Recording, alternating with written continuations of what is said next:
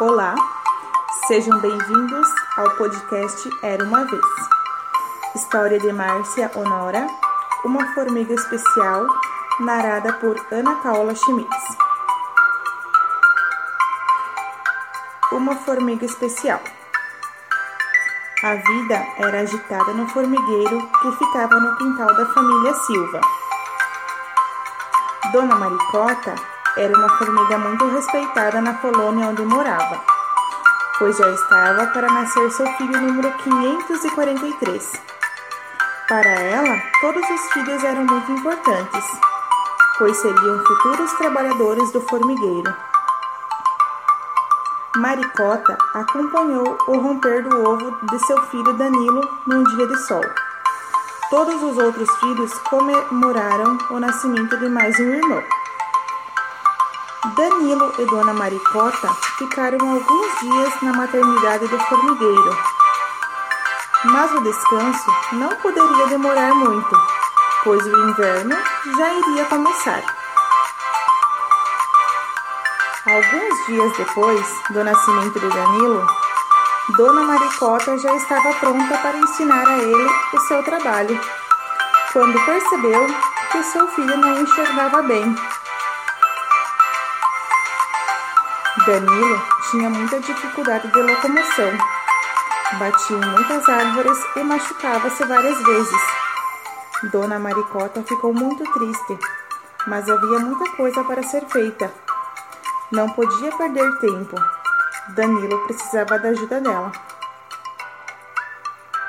Para Danilo aprender a andar sem se machucar, foi indicado que ele tivesse uma bengala para lhe ajudar na locomoção. No começo foi difícil, mas todos se empenharam e Danilo iniciou um treinamento com a bengala.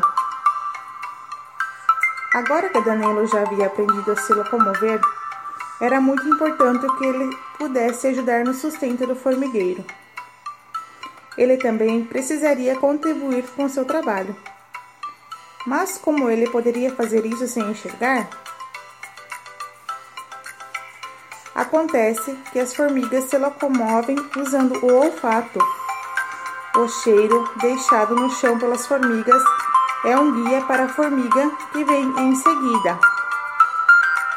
Pensando nisso, Danilo sentiu-se com sorte, pois tinha um olfato muito desenvolvido. Sua visão era diminuída, mas seus outros sentidos eram aumentados. Danilo aprendeu a usar a bengala para as formigas cegas com facilidade e agora estava em treinamento de olfato. Seus muitos irmãos lhe ajudaram bastante. Danilo estava treinado e agora preparado para ajudar no sustento do formigueiro com o seu trabalho. Seria complicado conciliar a bengala, usar o olfato e carregar folhas, mas a preguiça era a palavra que não existia no dicionário de Danilo. Danilo tinha uma vida igual à de outras formigas de seu formigueiro. Durante o dia, todos trabalhavam para o sustento do formigueiro e à noite sempre frequentavam os bailes oferecidos pelos grilos. Seus vizinhos, Danilo, dançava tango muito bem e as formigas faziam fila para dançar com ele. Danilo trabalhava e tinha suas obrigações no formigueiro como todas as outras formigas. A falta de visão era compensada pelo seu ótimo olfato e sua força de vontade de não desistir nunca.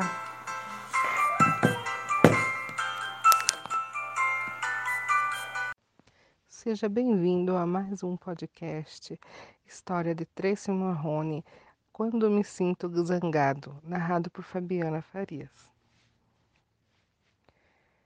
Quando me sinto zangado, parece que tem um vulcão a ferver dentro de mim, que parece que explode.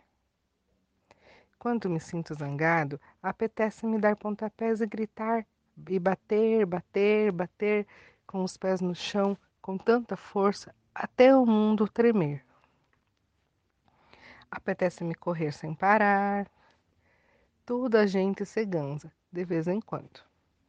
Algumas coisas me deixam mesmo muito zangado, como quando alguém faz troça de mim, ou quando alguém destrói meu castelo de areia, ou quando me acusam de ter feito uma coisa que eu não fiz.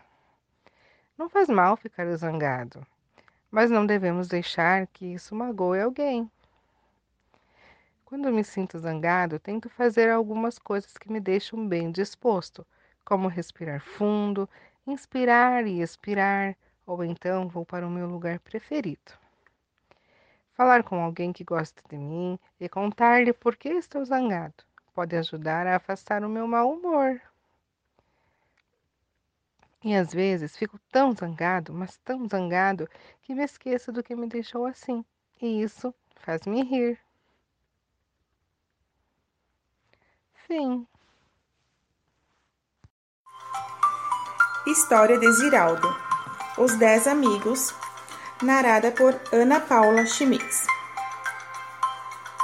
Os Dez Amigos. Era uma vez um dedo tão pequenininho que se chamava Mínimo. Ele tinha quatro irmãozinhos que se chamavam Anular, Médio, Indicador e Polegar. O Mínimo era muito brincalhão um dedo muito levado e vivia se metendo onde não era chamado. Um dia, ele teve uma grande ideia. Vamos brincar de teatrinho? E falou para completar: Eu vou ser o anãozinho. Deixem que eu seja o rei, gritou o anular, cheio de anéis de ouro, que ele adorava usar. Pois eu vou ser um guerreiro, falou o médio botando um dedal na cabeça para fingir de capacete. Pois eu vou ser o guia da floresta, falou o indicador, que sabia mostrar os caminhos. Pois muito bem, falou com voz grossa o polegar. Eu vou ser o vilão. E engrossando mais a voz, pode me chamar de dedão. E dito isso, prendeu os quatro amiguinhos no fundo da mão. Quero ver, quero ver vocês saírem desta prisão. Foi aí que ele ouviu uma ordem. Pare! Solte seus amigos. Em mão fechada, eles podem morrer sufocados. Quem são vocês?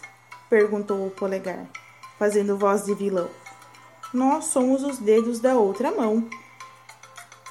Meu nome é Mindinho, falou o menor de todos. E eu sou seu vizinho, falou o vizinho do Mindinho. Eu sou o pai de todos, falou o grandão, que ficava bem no meio da outra mão. Eu sou o fura-bolo, falou de ponta cabeça, o que tinha cara de provador de doces e de furador de bolos. E eu sou o mata-piolhos, falou o que tinha nome, voz e cara de vilão. Muito prazer, disseram todos, logo logo se enturmando. Cada um se perguntando: Nós vamos brincar de quê? Vamos brincar de massinha. Vamos tocar um piano. Vamos brincar de inventar. Tinham todos mil ideias e falavam sem parar. Silêncio! Foi aí que o maioral da turma falou, mais alto que todos que o ouviram com atenção. Nós somos todos os dedos de cada uma das mãos. Então, por que ficar preocupados em saber de que brincar? É só parar para pensar. Nós todos juntos, juntinhos, do maior ao menor miúdo. Podemos brincar de tudo.